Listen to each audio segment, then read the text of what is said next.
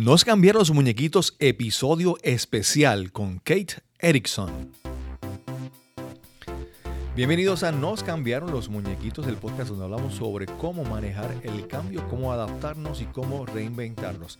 Mi nombre es Cristóbal Colón, soy el anfitrión de este podcast y hoy tenemos un episodio especial, un episodio bono. Es el primer episodio donde vamos a entrevistar a alguien completamente en inglés. Y me acompaña hoy aquí Marieli Silvet. Hola Cristóbal, gracias por invitarme. Contenta de estar aquí con nuestra invitada de lujo. Vamos a estar entrevistando a Kate Erickson. Y Kate es la persona tras bastidores de Entrepreneurs of Fire, que es un site, un sitio en internet para empresarios que usualmente vemos la figura de John Dumas. Sin embargo, Kate pues es la persona que se encarga de trabajar con la comunidad, de implementar estrategias y ella va a estar hoy aquí con nosotros hablándonos un poquito de cómo manejaron el cambio después del huracán María, cómo su negocio se fue, se vio afectado. Además, Kate tiene su propio podcast. Tiene su podcast Kate's Take. Esperamos que disfruten este primer episodio en inglés. We have uh, today uh, Kate Erickson. Erickson. We are very pleased to have her here uh, today via Skype. And uh, Kate, she lives in Puerto Rico. And as most of the people that lived here, she was also affected by, by Hurricane Maria. And Kate, we would like to know first uh, how did the, the hurricane affected both your personal life and your business that is so uh, well known, so famous? Yes, absolutely. Well, Chris and Marielle, thank you so much for having me here today. First, I'm very honored and grateful to be sharing this time with you and your audience. Um, and Hurricane Maria, wow, I still, every time somebody says it, have like a little bit of a tingle. I'm sure you guys can relate to Yes, many people yes. listening, probably too. Yes. Um, so, like you said, myself and uh, my business partner, my boyfriend John, we live here in Puerto Rico. We actually live in Humacao, which is right next to Yes. where the hurricane hit. Yes, of course. Um, and I was off the island actually before Irma because I had a speaking engagement Okay. that was like a week after Irma, and so I wanted to make sure that I could I wasn't going to be stuck a- and not be able to fulfill my commitment Yeah. at that speaking Yeah. engagement. So Of I course. left. Uh, John stayed, but he was the last flight off the island before Maria hit. wow. So Tuesday night, he flew out on the very last uh, commercial flight that left the island. Um, thankfully, one of our friends had offered up a ticket that they had, um, so he was able to leave. So um, I say that because I know that the experience for the people who were here on the island when this happened was so devastating. But even being off the island, I still felt like I was here. I remember I was in San Diego, so my time zone was three hours um, before. And I uh, the entire day I was tracking the hurricane on Tuesday. Um, Tuesday, I went to bed at maybe like 10, and then I woke up at 2 in the morning and I just sat there and I watched the entire, for like five or six hours. All I could do was just watch. I was watching the Wow. news, I was watching my app, um, and it was such a helpless feeling. Um, and you know, to think about how it impacted our lives is like it started way before the hurricane ever hit, of how it impacted our lives. Yes, yes. Um, of course, being off the island and having no contact with anybody here because we had lots of friends yes. um, who had stayed and were obviously very concerned for the community, for all of Puerto Rico. Um, but then also, as you say, you know, our business, luckily, we are location independent. And so we're very um, blessed for that, that we were able to leave the island and still be able to run our business Okay. um, despite you know the devastation that happened here. But it also kept us off the island for a very long time because Chris, as you know, and many people who are tuning in, that there was no power or internet Yes. for months and months and months, and sometimes, or, or in some cases, not even any power right now. Mm-hmm. Mm-hmm. That's Um, right.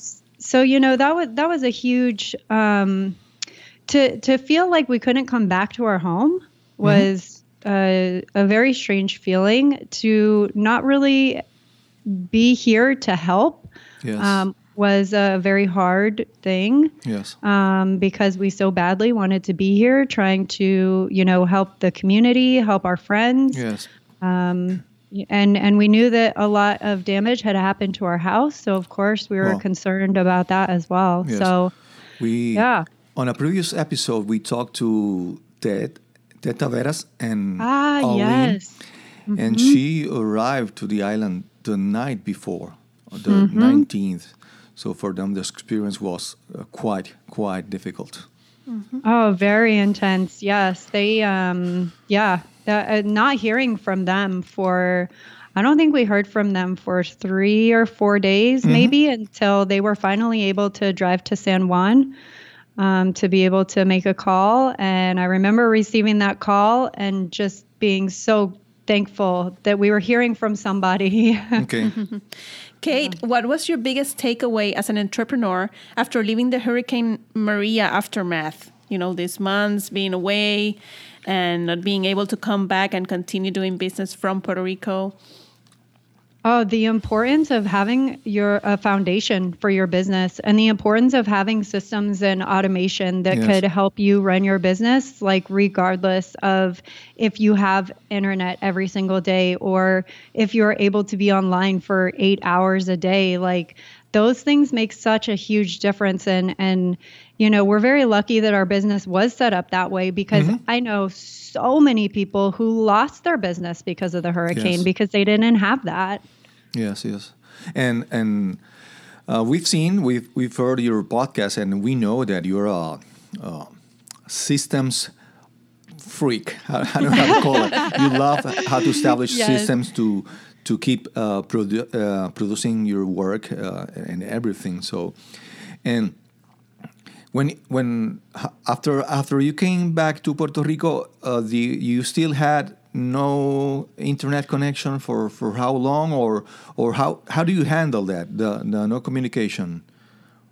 So we were able to finally get a flight back to Puerto Rico in November. Um, and so, like, almost two months after the hurricane, we had been trying to come back, trying to come back. Our flights kept getting canceled. Um, and so it was really a struggle to get back here. But when John and I had the conversation, uh, at first we had said, we're going to wait until we know that power is back because without power and without internet we're not going to be able to run our business and, right. and that's a that's a problem for our livelihood um, but the more time that passed and i guess we really didn't expect for it to take that long it got to a point where it was like okay there are certain steps that we could take to get ahead in our business.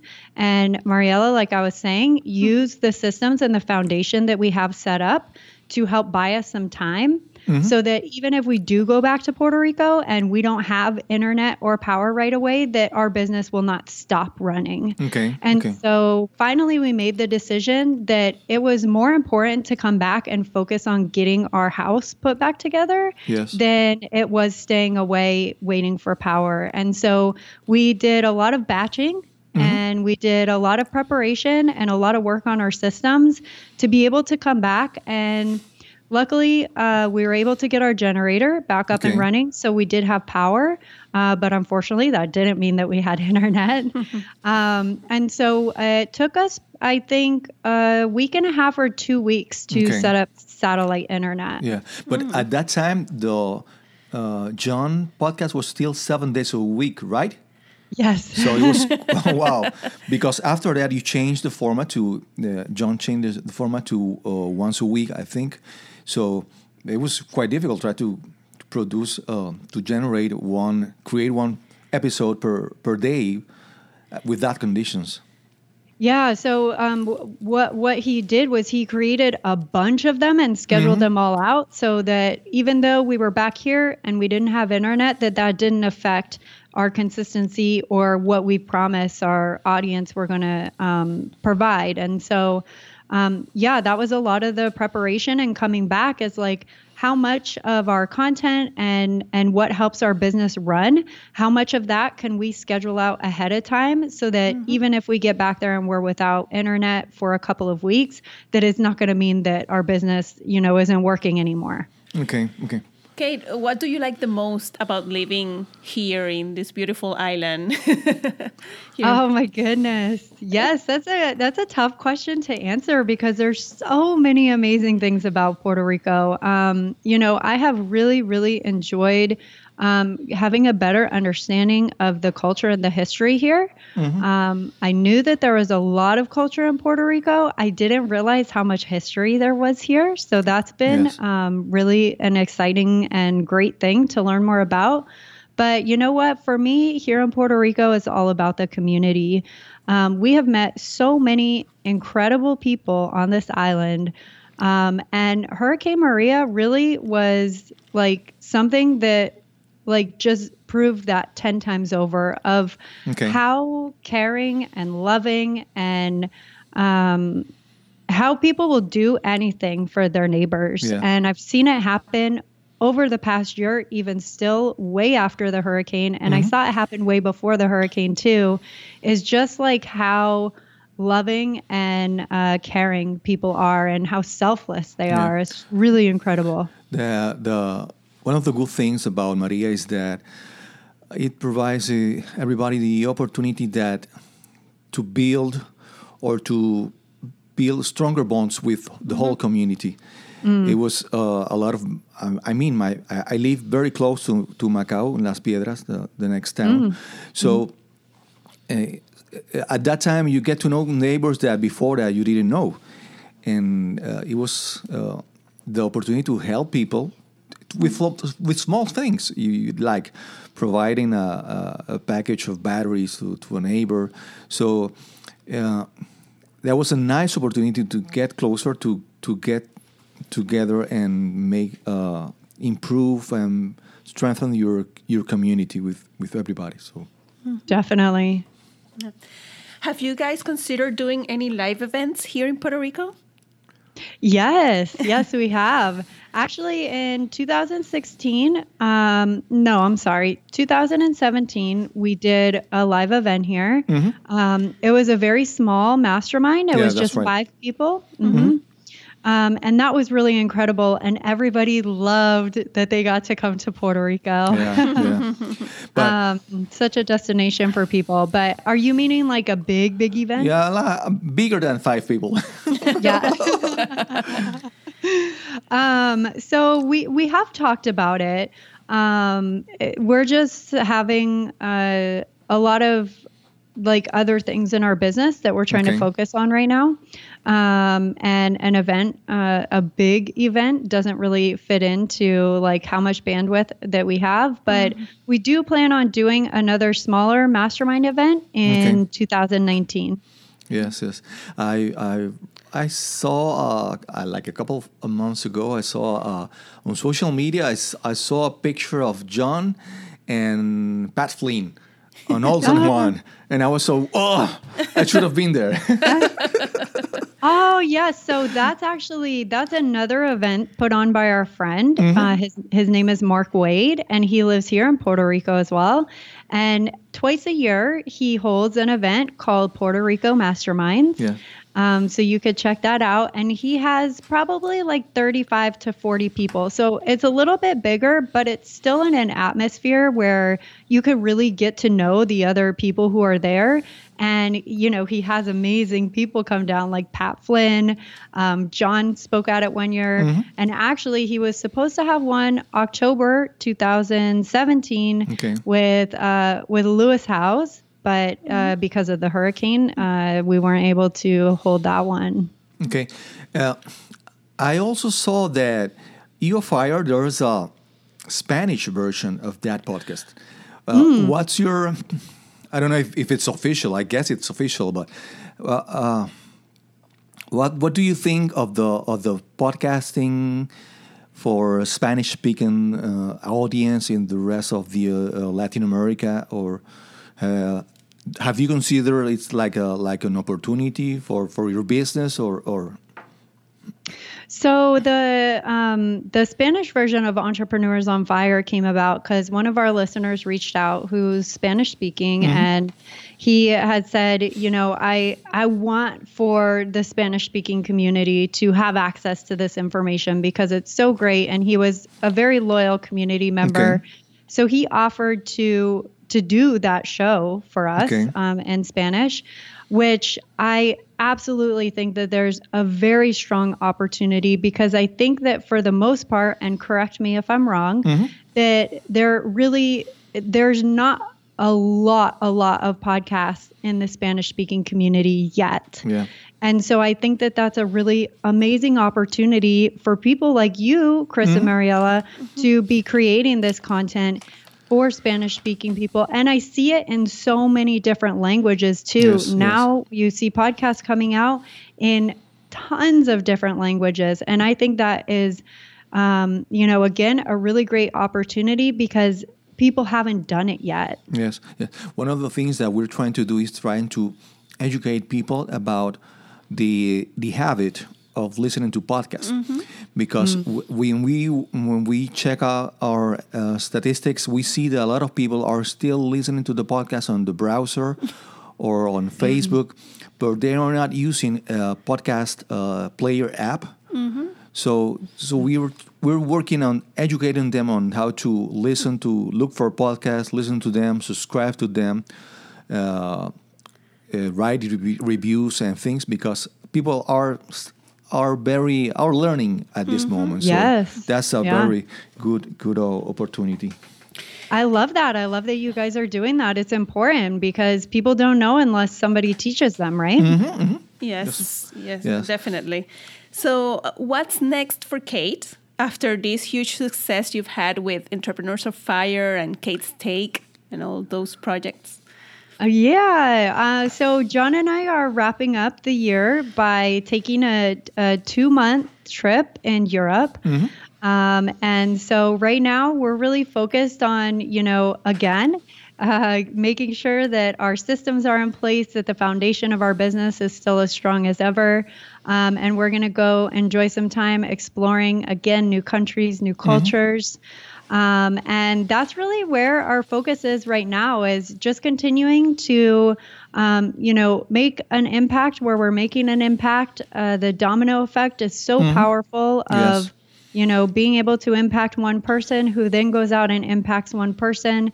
Um, and that's really what it's all about. So, you know, we're, we're really passionate about continuing doing what we're doing and uh, also appreciating and uh, leveraging the fact that we have that location independence to where Yeah. we could take trips like this and experience new things. And the thing is that as uh, as Pat Flynn says that you have to build a smart passive income. So so if you have your systems on place, uh, the the the passive income will will keep flowing, independent of where you are or what you're doing. If you have your your systems on, on, on place and properly tuned, everything will will work out. Even though if you're on on two months vacation to to Europe. Yes, I totally agree. And that's not to say, though, that, you know, we'll definitely be checking in. Of course. Um, we're going to be engaged with our community because that's so super important to keep, continue that relationship. Um, and so we'll definitely be doing that. But you're absolutely right. There are so many things that you can set up that will work for you, um, regardless of whether you physically are sitting in front of a computer or not. Right now, you have a new, a new project. It's called the the three hours to to a big idea or a great idea. Yes. Uh huh. So it's it's uh, that's a, a recent one. Is that is that a new one, right? Yes, that's our newest free course called Three Hours to Your Big Idea. Okay. Uh-huh. Okay, that's a that's a that's one of the good things uh, uh, that I really appreciate about you and about uh, JLD is that you provide so much value to people and for free. So, of course, you have your courses and your trainings Yeah. and everything, but you provide uh, good value, great value to a lot of people that uh, that's what's build build good relationships with your with your audience because you provide a lot a lot of things like like your podcast every every season is like a, like a mini course like a like a training that people can listen to it and learn new skills in every in every season Yes, thank you so much. I, I, John and I have always felt from the very beginning that that's so incredibly important to really build that trust and that relationship with your audience through providing free valuable and consistent content. So that's always been at the baseline of everything that we do. So I appreciate you saying yeah. that. Kate, we only have one question that it's standard for all the episodes and all the guests. and okay. it's uh, if you if you can mention just one book or one men- mentor or one training workshop that you took some uh, sometime that really changed your life, uh, what will it be? Hmm. Okay. You can so, say more than uh, one if you. if okay. Okay. Uh, one is the book called The Power of Now. Okay. And that was a book that I read during like a very uh, intense transition in my life. Okay. Um, I was working in corporate America and ending a, a relationship, and I didn't know where I wanted to live. I didn't know what I wanted to do with my life. Um, and I read The Power of Now, and that really changed my mindset about how important it is to appreciate and be present, like right here and now, not living in the past and thinking about what's happened before. Mm-hmm not dreaming about what might happen in the future, yes. but really focusing on right now. So that would be one. And then another book that I read more recently that was really impactful for me is called Secrets of the Millionaire Mind. Okay. It's I by love that one. T- ah, yes. Okay, good. awesome. I'm glad that you read it too. Um, man, he just tells it like it is. And he has such great insights. Like everything that he said, I was thinking, like, yes, yes, that's so true, so powerful. Um, and that that really helped me out with a lot of uh, money mindset uh, mm-hmm. uh, blocks that I didn't even know that I had. Yeah, yeah I have it in audiobook, and yeah, it's like yeah. he's talking to my mind. Uh, yes, exactly. The, the power, the power of now. I had it on my phone before the hurricane, but after that, with no electricity and no connection, it was uh, the phone was only for emergency calls. yes, yes. yes. Uh, I, instead, I read books, uh, physical books, and, and some of them on, on Kindle while the battery uh, lasted. So. Oh goodness. Kate, well, now you now you could pick it back up again. yes, yes, yes. Kate, we'll we're very um, thankful for for you uh, talking with us today we really uh, appreciate and admire the, your work and JLD work also. And you're like a role model for us. Yes, definitely. Thank you. Thank you so much. I was super honored by you asking me to join you on the podcast. It would have been really amazing to be able to do this in person, but we will have to get together soon because we're so close. Yes, yes, yes. We'll, we'll at least we have some some coffee or I don't know something, something. Okay. Yes.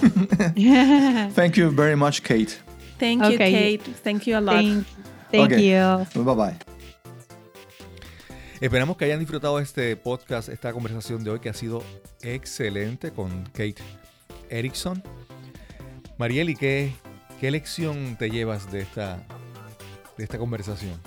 Mira, como empresarios es importante estar preparados y establecer los sistemas, automatizar, porque nunca sabemos cuándo podemos vivir otra tragedia como lo fue el, evento catastrófico del huracán María. Claro. Y gracias a ello, pues personas como Kate Erickson y John Lee Dumas, que residen en Puerto Rico, pudieron sobrevivir y no perdieron su negocio después de estar tantos meses sin luz, sin internet. El negocio pudo trascender a pesar de la adversidad. Claro, claro. Y algo bien importante es que ellos siempre trabajan dejando muchos episodios de podcast ya grabados para anticipar esas situaciones. Porque tú nunca sabes cuándo te puede ocurrir algo y de repente ellos preparan su producto con tener, vamos a decir, en este caso un podcast, tienen episodios, tienen inventario suficiente para atender cualquier situación. Y también para cuando van a tomar tiempo libre, ahora se van uno o dos meses para Europa, pero ¿sabes qué? Ellos ya hicieron su tarea de dejar todo listo y automatizado para que el negocio no sufra mientras ellos están disfrutando de un merecido descanso. Sí. Esperamos que hayan disfrutado de este podcast. Solo nos resta decirles que por favor nos visiten en losmunequitos.com para que puedan escuchar este y otros episodios de nuestro podcast. También suscribirse, ya sea en la plataforma que usen en iTunes, en Google Play, en Spotify, a nuestro podcast. Y si lo disfrutan, por favor, compártelo con personas que les pueda interesar. Nos veremos entonces en el próximo episodio de Nos cambiaron los muñequitos. Hasta la próxima.